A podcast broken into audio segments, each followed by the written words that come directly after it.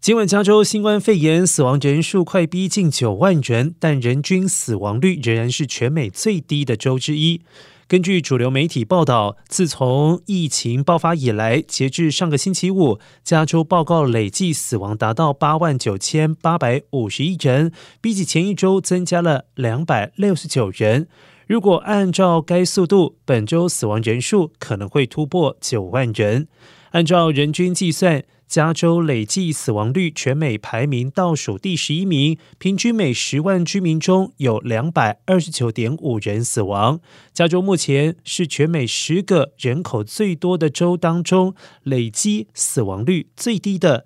相比之下，佛罗里达州累计死亡率为每十万居民中有三百五十九点四人死亡，纽约为三百四十八点八人，德州则是三百一十六点一人。亚利桑那州死亡率最高，每十万居民中有四百三十四点六人死亡。